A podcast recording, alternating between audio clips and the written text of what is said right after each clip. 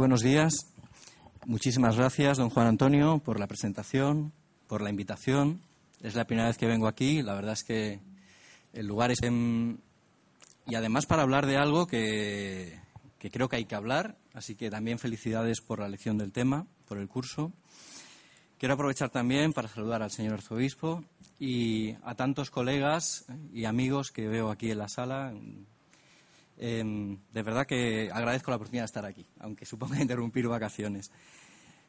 He de decir que además me toca hablar eh, de un tema, lo ha querido así el destino o la providencia, en presencia del mayor especialista que hay sobre el tema, que es don Luis García Moreno, aquí presente. Esto es como que le piden a uno exponer un tema de oposición delante de, la autoridad en la materia. Así que em, cuando me lo propusieron pensé que era un desafío. Ahora que, estoy aquí, no sé si ha sido tan buena idea. En cualquier caso, que sepan todos ustedes que, están acompañando a la persona que más sabe en el mundo del tema del cual voy a hablar ahora. Así que pónganse en mi lugar. Imagínense el compromiso. Bien, dicho esto, voy a hacer una breve introducción a la cuestión Evidentemente no voy a hablar de Covadonga, hay em, numerosas ponencias sobre la cuestión, se me ha encargado hablar de qué había antes de Covadonga. Lo voy a centrar en lo que es el aspecto cultural y espiritual, voy a dejar todo lo que es el contexto político, social y económico del reino visigodo, entre otras cosas porque en 40 minutos tampoco habría tiempo, pero sobre todo porque creo que el marco de este curso es un marco esencialmente teológico, al menos es una mirada, intenta ser una mirada teológica, y yo soy historiador de las ideas, entre otras cosas, historiador de las ideas religiosas, historiador de la Iglesia. Por tanto, voy a centrarme en aspectos eh, de lo que es cultura, que en esta época, en el siglo VII, VIII, eh, es lo mismo casi que decir religión, porque en este momento eran una y la misma cosa. Pero antes de hablar de la cultura, de qué era ese reino visigodo que termina en 711 y que en Covadonga se intenta de alguna manera ya nos van a hablar de ello, recuperar, con todos los infinitos matices que hay a ese concepto de recuperación o reconquista.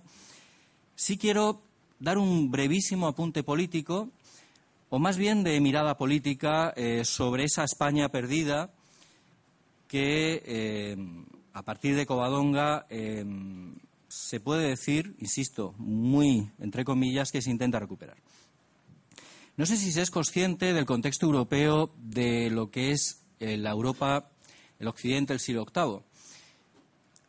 Uno de los problemas, y creo que esto es uno de los propósitos del curso de verano, uno de los problemas que tenemos los historiadores a la hora de explicar qué supuso la pérdida del reino visigodo de Toledo es em, deshacer esa imagen que se ha ido trasladando lentamente en la mentalidad actual de diversas maneras de un reino visigodo más o menos bárbaro, más o menos asilvestrado, oscuro, que casi los árabes nos hicieron un favor suprimiéndolo.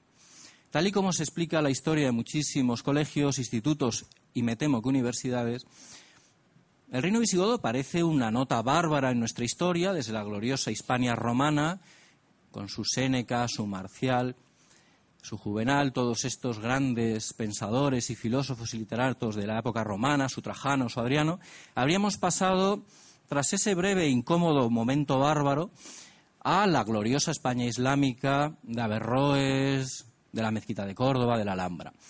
Luego los casi tan bárbaros como los visigodos cruzados del norte habrían tenido el mal gusto, la mala idea de acabar con ese paraíso andalusí de tolerancia y derechos humanos.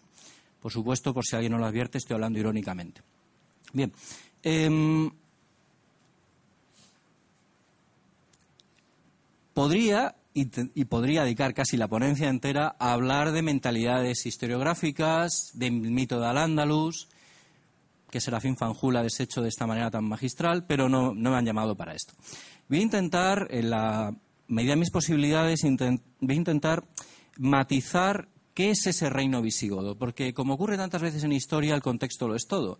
Si uno toma el reino visigodo en abstracto y lo compara con la Atenas de Pericles, la Roma Julio Claudia o la Florencia de los Medici, pues evidentemente el reino visigodo parece un reino bárbaro y atrasado.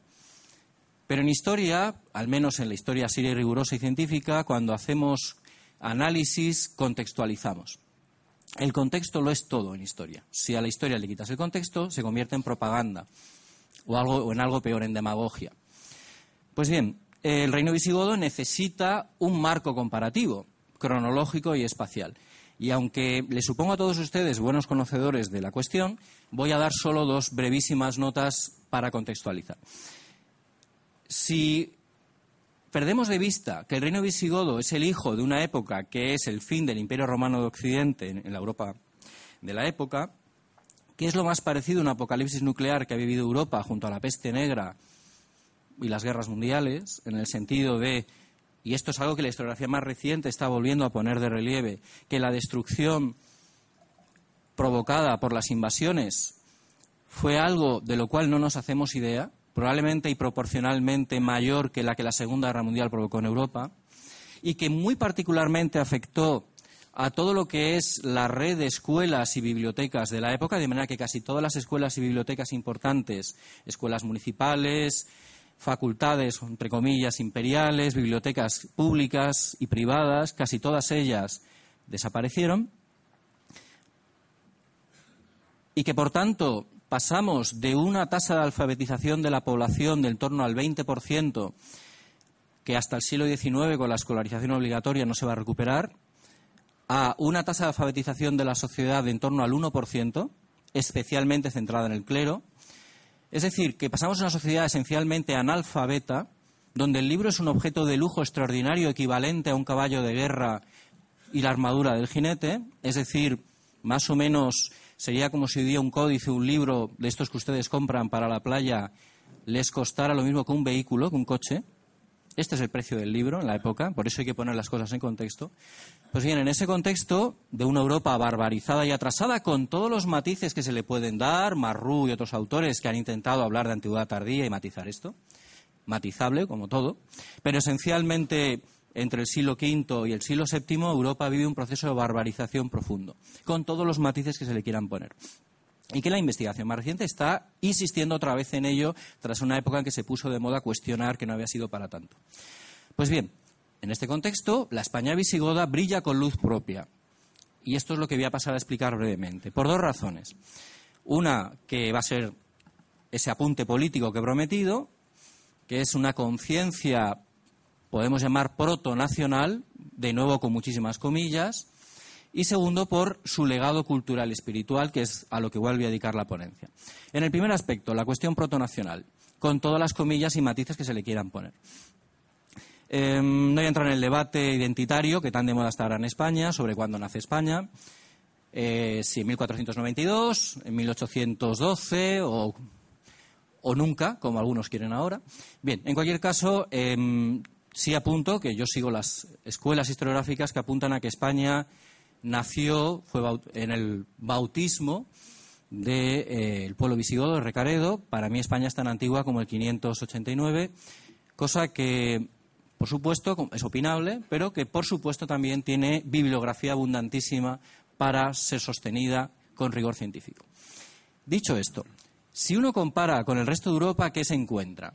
Si uno toma los cinco grandes conjuntos de provincias romanos de Occidente, origen de las futuras cinco naciones, que como mínimo en el Concilio de Basilea ya son naciones. Recuérdese que en el Concilio de Basilea, en 1415, ya se habla de agrupar a los obispos representantes de cada eh, grupo de diócesis por naciones, en latín, naciones, y que se habla de la nación de Francia, la nación de Inglaterra, la de Alemania, la de Italia y la de España, y que, por supuesto, obispos vascos, catalanes y portugueses van con España, van bajo la nación española, en ese momento nadie discutía esto.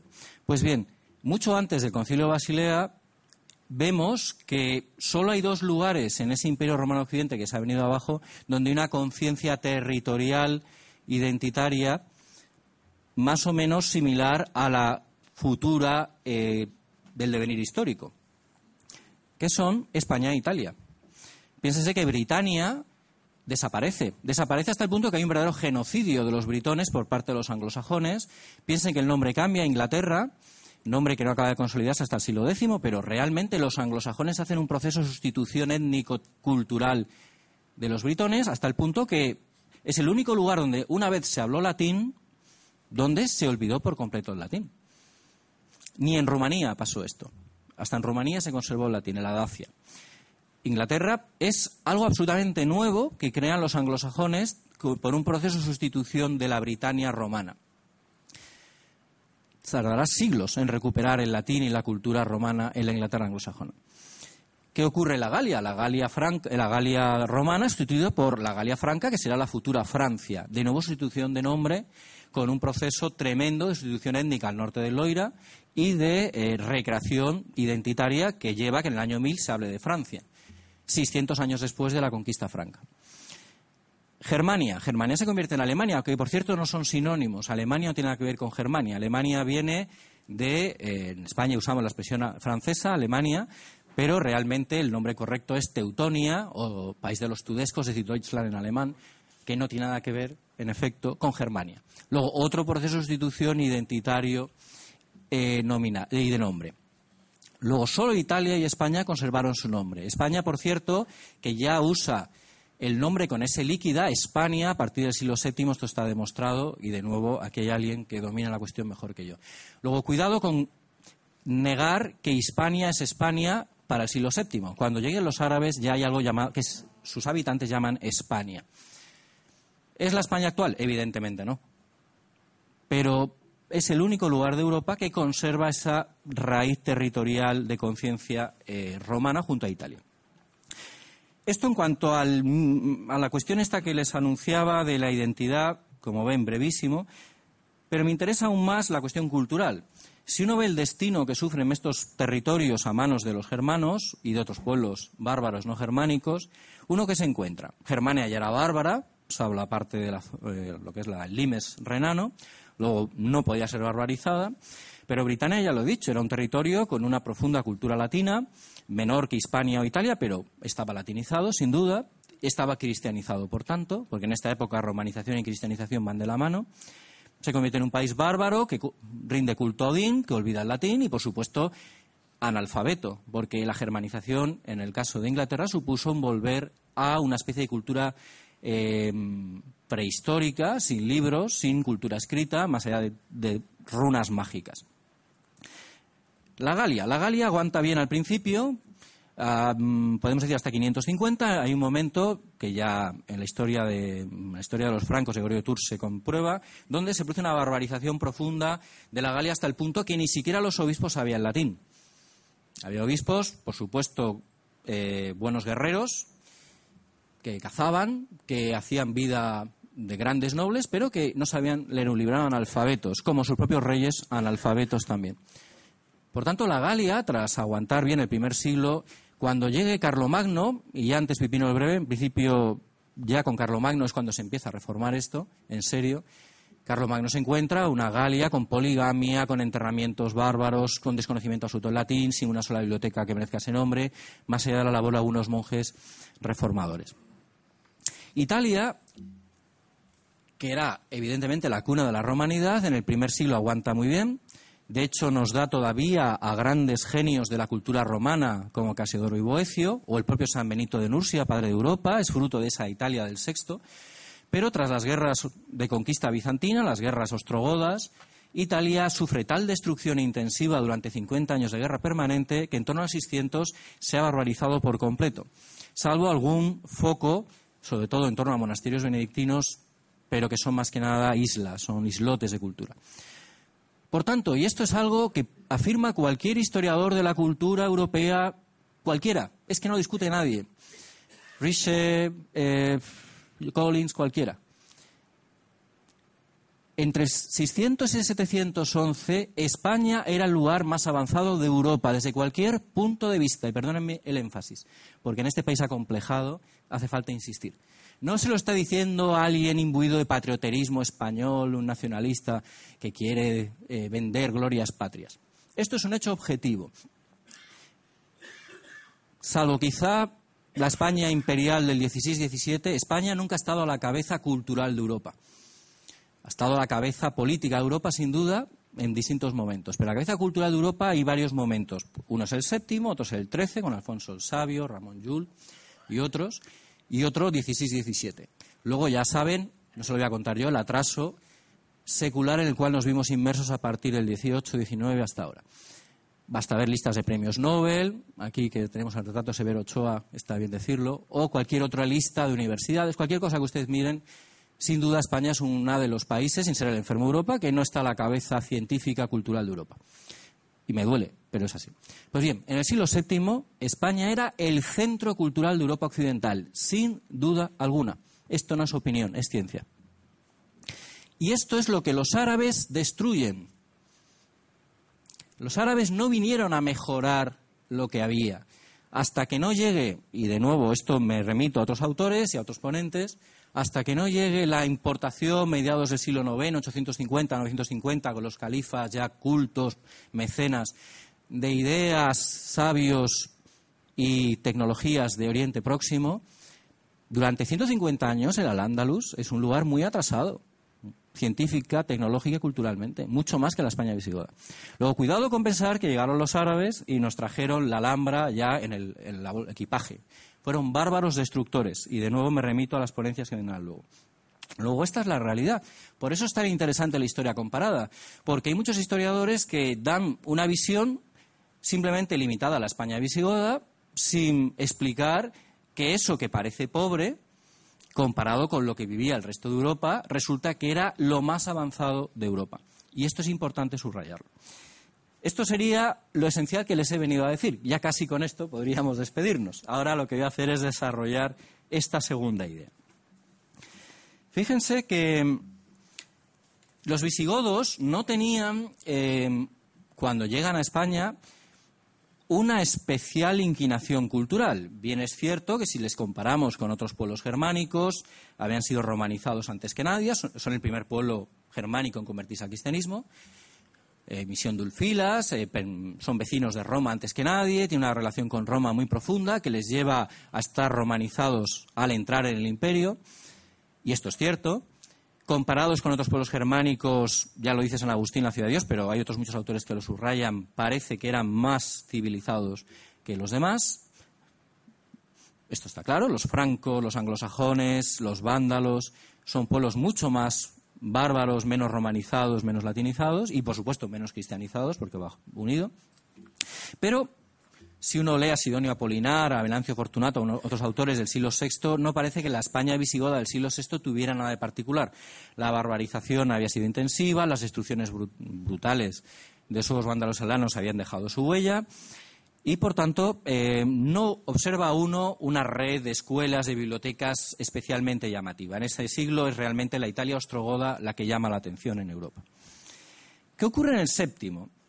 Pues bien, Aquí podríamos explicar mm, distintas hipótesis, distintas teorías sobre qué pasó en el séptimo. Como esto es un curso de verano y realmente no les voy a aburrir, me las voy a ahorrar.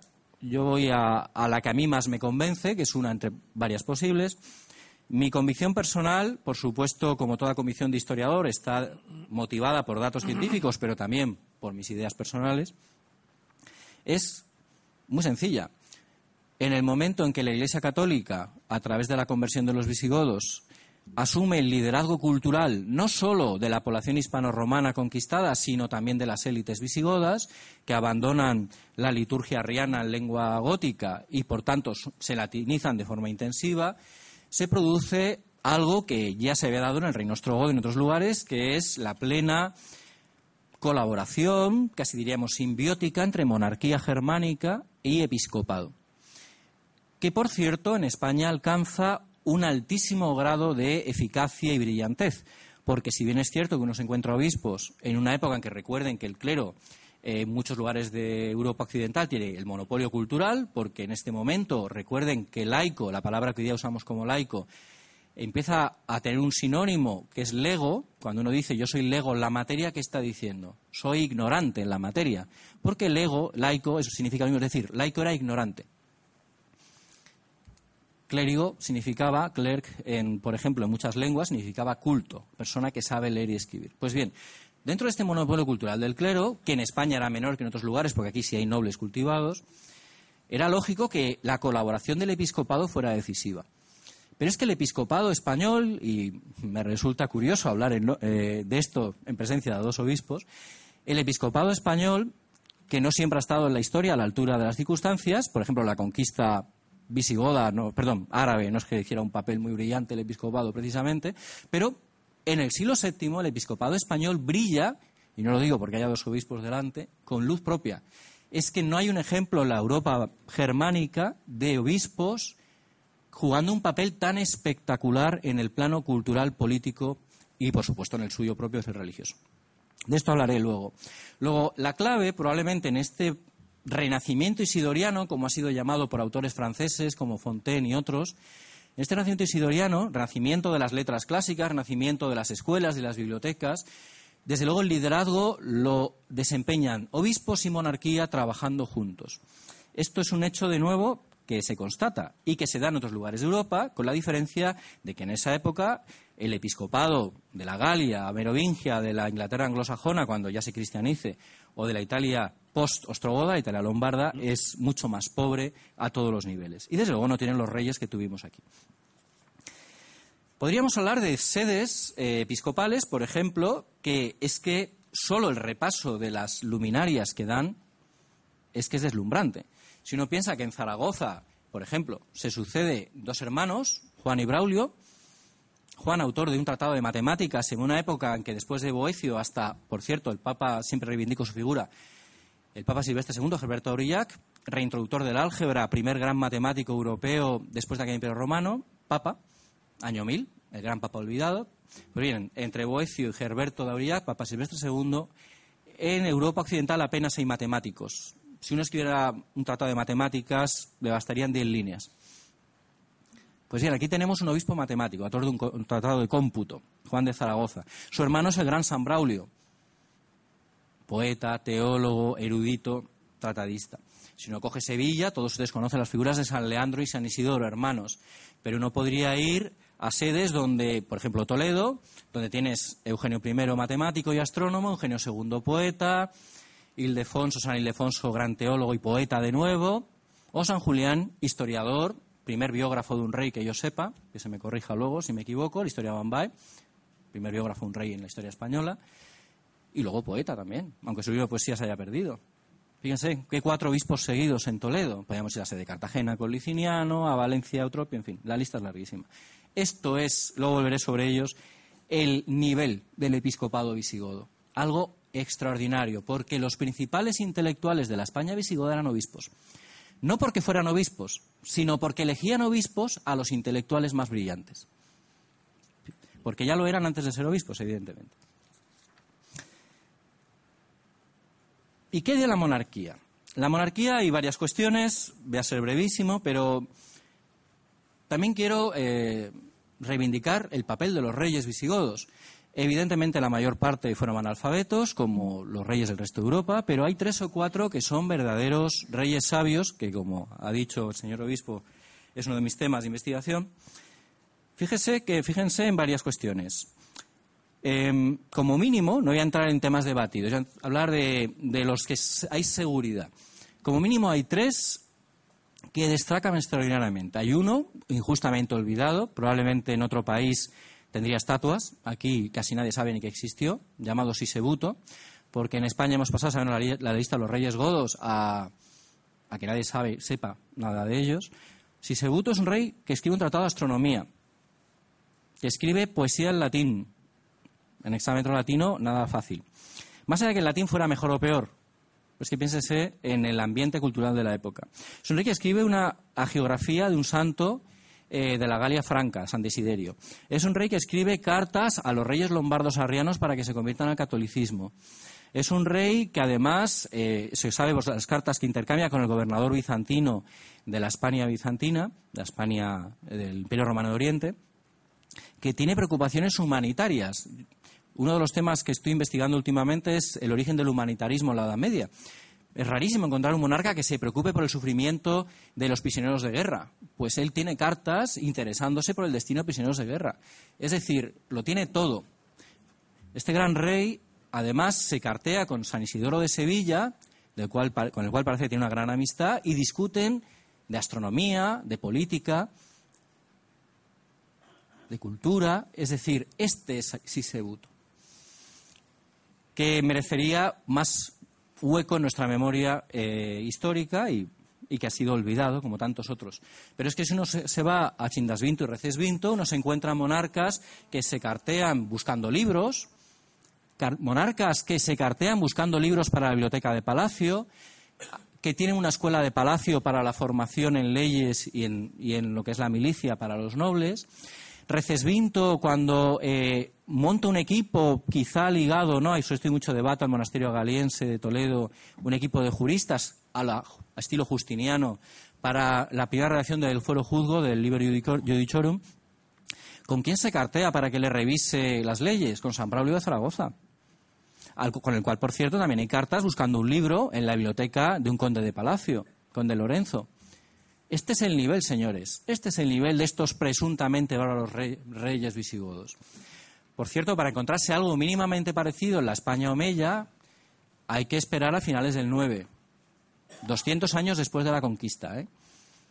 porque probablemente, eh, vamos, con casi total seguridad, el primer siglo de España Omeya está dominado por analfabetos que, como muchísimos, sabrían, si es que sabían, leer el Corán. Em, luego, cuidado con, de nuevo, con, vuelvo a hacer la advertencia, con la idea de una España visigoda bárbara. Podríamos hablar también del papel, y ya sé que, suena casi redundante porque es algo que en principio toda persona más o menos de cierta edad, y aquí eh, gente de menos de treinta y poca, eh, le han explicado quién era San Isidoro. A los de menos de 30 empiezan o de 40 ya empiezan a no contárselo, pero en principio San Isidoro Sevilla es bien conocido. Les voy a ahorrar una biografía de San Isidoro, voy a abreviar, pero simplemente apuntar dos o tres ideas sobre él, por si fueran necesarias. La primera es, y esto creo que es bueno insistir en ello, que es que San Isidoro es el arquitecto político a través del Cuarto Concilio de Toledo de la España visigoda a través de una serie de cánones que regulan desde el derecho a deponer rey a la unción regia. Es el gran pensador político de la España visigoda y a través de las decretales pseudosidorianas y de sus etimologías y de, en general, su influencia, de la Europa carolingia, porque la Europa carolingia, según la mayor parte de los autores, toma la unción regia y buena parte de su pensamiento político de San Isidoro a través del Papa, a través de la influencia del Papa. Luego, San Isidoro es uno de los padres de Europa dicho por historiadores franceses y alemanes, no por historiadores españoles. ¿eh? Por tanto, San Isidoro, arquitecto político como pensador, primero de la monarquía visigoda y luego de la Europa carolingia, que es decir, de Europa, porque como saben, Carlomagno es el padre de Europa. No había Europa sin Carlomagno. Segundo, las etimologías, primera gran enciclopedia junto a las instituciones de Casiodoro y alguna otra de la Europa medieval, es un códice que como tenía todas las citas de autores clásicos em, disponibles para todas sus definiciones, se convierte en un bestseller medieval. ¿En qué sentido? Que es uno de los códices más copiados y recopiados de Europa. ¿Por qué? Porque las bibliotecas medievales, piénsese que la más grande de todo el mundo eh, alto medieval es Sangal con 5.000 volúmenes. Esta es la más grande de la Europa occidental. Eso es poquísimo para los cientos de miles de volúmenes del mundo antiguo. Por cierto, recuérdese que en el mundo antiguo hay esclavos para copiar libros y ahora no. Ese dato es importante. Bueno, en cualquier caso, estos libros carísimos por el material de pergamino y porque los tienen que hacer los monjes, costosísimos en tiempo, eh, esos libros implicaban que se intentaba tener un, pocos volúmenes y elegirlos muy bien. Pues las etimologías te servía para tener un vademecum de todo el saber clásico. Por eso en bibliotecas de toda Europa se encuentran siempre las etimologías de San Isidoro, que es uno de los autores más citados españoles de la historia. Cuando me hablan de Ortega y Gasset, para el 20, que sin duda es un autor influyente a nivel europeo, desde luego no le llega a San Isidoro en cuanto a influencia comparativamente hablando en el resto de eh, Europa. Bien. Y tercer aspecto de San Isidoro. Esto es un tema muy debatido, pero no dejo de apuntarlo, volviendo a hablar de libros. Es probable, o al menos plausible, que la biblioteca de San Isidoro haya sido la primera biblioteca de lectura silenciosa de Europa. Hay un debate entre especialistas en codicología y bibliotecas sobre si fue la del Papa Agapito de Roma o fue la de San Isidoro en Sevilla. ¿A qué me refiero? En el mundo antiguo la lectura era en, alto. En el mundo antiguo era rarísimo que alguien leyera en silencio. Era algo que cuando se producía llamaba la atención del contemporáneo. Se sabe que Cayo Julio César, que era un genio en todos los sentidos, sabía leer en silencio. Esto los biógrafos lo apuntan diciendo, fijaros qué tipo más inteligente que sabe leer en silencio. Esto hoy día lo hacen nuestros niños, pero en esa época era algo de prodigios. Pues bien, la influencia del monacato y en general la, introspección cristiana llevaron a que los siglos V y VI se empiece a difundir la lectura en silencio. Y hay un debate sobre qué biblioteca no monástica primero impuso la, lectura silenciosa. Si fue la del Papa Agapito en Roma o la ligeramente posterior Biblioteca de San Isidro. En cualquier caso, es llamativo. La biblioteca de San Isidro se cree que tiene unos 500 volúmenes, era una biblioteca importante para la época y su legado también quizá tuvo algo que ver eh, con la lectura en silencio. En cualquier caso, si no nevero, ven trovato y me parece interesante apuntar. Voy terminando. Em, vamos al final del séptimo, al momento justo previo a Covadonga. Si nos vamos al periodo 670-710, la última generación previa a, a 711, a la conquista islámica, a esa gran desgracia para España que fue la conquista, probablemente el mayor drama de la historia de España, no se me ocurre uno mayor en nuestra historia, pues, em, ¿qué se encuentra uno? Ya ha apuntado las figuras de Chintas Vinto y Reces Vinto, labor legislativa, aula regia, formación de cuadros, nobleza leída, al menos como una alfabetización mínima, obispos del nivel que he referido antes, bibliotecas, escuelas, en 670, 700, nadie tiene eso en Europa. Vuelvo a insistir. Italia ha quedado en la barbarie más absoluta por las guerras ostrogóticas. El mundo franco está en el alfabetismo más absoluto. Guerras civiles continuas entre los cuatro reinos merovingios. La Inglaterra anglosajona está ahora siendo cristianizada lentamente por los monjes benedictinos. Este es el reino. Pues bien, en este reino, ¿con qué nos encontramos? Con una legislación educativa que hace que Canon 25 del Cuarto Concilio de Toledo y Canon 19, que en toda diócesis tuviera que haber una escuela. Es decir, en las decenas de diócesis del Reino Visigodo había escuelas. Escuelas que, según el mandato evangélico del gratis date, del dar gratis lo que ha recibido gratis, eran gratuitas, como la universidad medieval, gratuitas. La gratuidad de la enseñanza cristiana medieval. Pero es que hay centros de saber, como el Monasterio de Santa Engracia en Zaragoza, donde se enseña cómputo, gramática, artes liberales en general. En la escuela que hay un debate inmenso sobre ella, pero que yo me quedo con, los autores que la ponen en valor, lo que se llama el Monasterio Agaliense de Toledo. Nadie, sabe dónde está, bueno, hay diversas teorías, nadie sabe dónde está hoy día, dónde están sus restos, pero ese sitio probablemente era el mayor centro de estudio astronómico y matemático de Europa. Probablemente, no está demostrado. Curiosamente, en el siglo XIII, XII y XIII, Toledo volverá a ser el principal centro de estudios de astronomía y matemática de Europa. La Escuela de Traductores, no solo una Escuela de Traductores, un centro de estudios matemáticos y astronómicos. Con Alfonso X el Sabio ahí se funda el primer centro de estudio astronómico de Europa. De nuevo, algo que casi ningún español que no sea especialista sabe. Toledo era el, eh, no sé cómo llamarlo, el MIT, el Oxford de la Edad Media. Y no se sabe. Y no era solo porque hubiera árabes y judíos, como nos quieren contar. Porque además parte de la producción que hicieron, eh, el 12 y 13, eran eh, sabios cristianos, trabajando codo con codo con judíos y musulmanes, por supuesto. Luego, monasterio galiense, monasterio Santa Engracia, el servitano eh, de Ercábica, probablemente estaba en Ercábica, un sitio donde un monje norteafricano llamado Donato, era una biblioteca, un centro de estudio, del cual salen varios obispos de Valencia. Estos son los centros. ¿Y con qué nos encontramos? Con que esto, y acabo, además lleva a una serie de códices en una época en la cual, recuerden que lo he dicho varias veces, el libro es rarísimo y se ha perdido casi todo el legado clásico.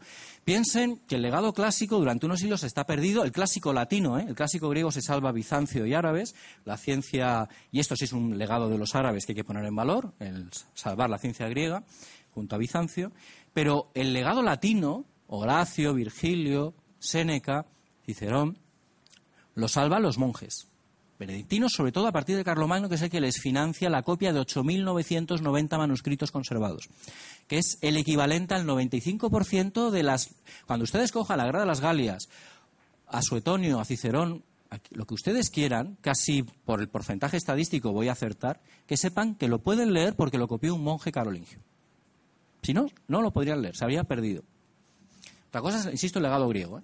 Pues bien, antes de que Carlomagno dedicara buena parte de sus recursos a esto, a financiar esto, eh, ¿qué había? Apenas quedaron códices, porque quedaba uno o dos supervivientes en una biblioteca, uno en Bobbio, otro en Sangal, otro en Luxeuil, otro en Corbeil. ¿Y qué tenemos en cambio en la España visigoda? Pues como son muchos datos, ahora me van a pedir que lea un momento a Díaz y Díaz, al gran sabio que es especialista en códices visigóticos, fíjense lo que él demostró que se leía la España visigótica en esta época, donde el que tenía una ciudad de Dios San Agustín o algo más era un privilegiado. Eh, no, no se han conservado, por supuesto, pero hay prueba de lectura de Salustio, Lucrecio, Virgilio, Marcial, Claudiano, Catón, Cicerón, Persio. Estoy citando solo autores paganos, ¿eh? Autores de la Roma pagana. Luego, eh, Quintiliano, Margencio Capella, Fulgencio, Solino, Plinio el Viejo. Esto que haya pruebas. Luego hay citas de citas de citas. Por supuesto, San Isidoro el elenco es mucho mayor. Pero es que eh, se ha demostrado que el único códice de Hipócrates superviviente a la que hay Imperio Romano en Occidente era visigodo, que les llega a los francos a través de una biblioteca visigoda. Por supuesto, tienen autores cristianos. Cipriano, Hilario, Ambrosio, Agustín, Jerónimo, Sulpicio Severo, León Magno, Genadio Marsella, Gregorio Magno, para el cual, por cierto, buscan sus obras reyes y obispos, hay prueba epistolar de ello por toda España. Esto es, luego decir Casiodoro eh, influye muchísimo, aunque no haya prueba de supervivencia de códices. Y ya sí concluyo. Visto todo esto, y visto que, por dar una última anécdota antes de pasar a, a mi conclusión, y visto que un San Braulio de Zaragoza se permite corregir a un papa en una cita errónea de la Biblia, esta es una anécdota que lo dice todo, el papa Honorio había corregido a los obispos visigodos por su suavidad con los judíos. Les parecía que las medidas que tomaban no eran eh, suficientemente duras. En general, judíos y herejes. Pues bien, la respuesta de los obispos españoles, eh, o como ustedes prefieran, se, encarga, eh, se le encarga la relación a San Braulio que, como he dicho, era una eminencia intelectual. Pues bien, en su carta, evidentemente amabilísima, al Santo Padre se permite corregirle la cita porque el Papa había traído una cita bíblica al profeta equivocado. Le dice que no era de Ezequiel, sino de Isaías. Por supuesto, esto en un latín muchísimo mejor que el del escriba. Recuerden que, en principio, en San Pedro de Roma y en el Letrán, en el Palacio, estaban los mejores escribas de Europa, de la Europa occidental.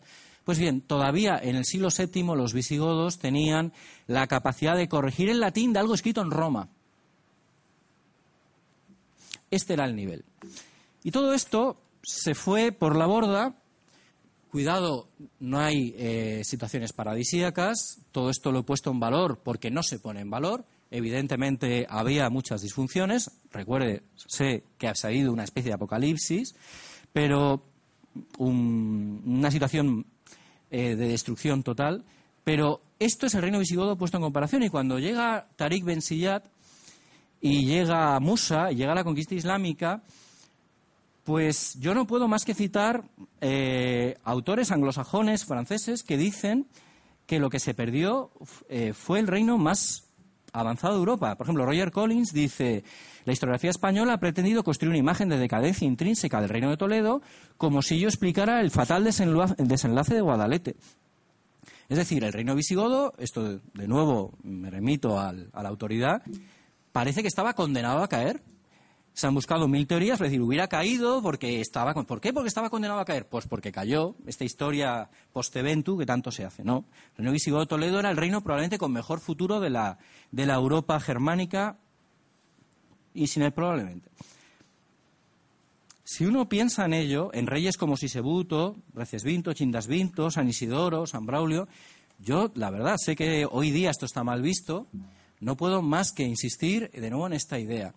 España se ha dicho que la reconquista la hizo más grande y sin duda la conquista de América, el imperio, eh, en parte se explican por el impulso reconquistador, la fortaleza guerrera que adquirimos en la lucha contra el Islam, Es la frase esta de Nietzsche, ¿no? Lo que no te mata te hace más fuerte. Y este caso, la España medieval es un ejemplo de eso. Salió mucho más fuerte de lo que entró en la, en la Edad Moderna. De lo, que es, de lo que es el final del reino visigodo, desde luego, las españoles católicos, es eh, algo extra- extraordinario. Pero haciendo historia ficción, uno, cabe, uno le cabría preguntarse, quizá Carlomagno podría haber sido visigodo. Quizá la Europa carolingia le habría creado un rey visigodo, porque en 711 la España visigoda estaba en unas condiciones muchísimo mejores que el mundo franco para asumir ese liderazgo de la Europa cristiana frente al Islam y para la fundación de Europa. Muchas gracias.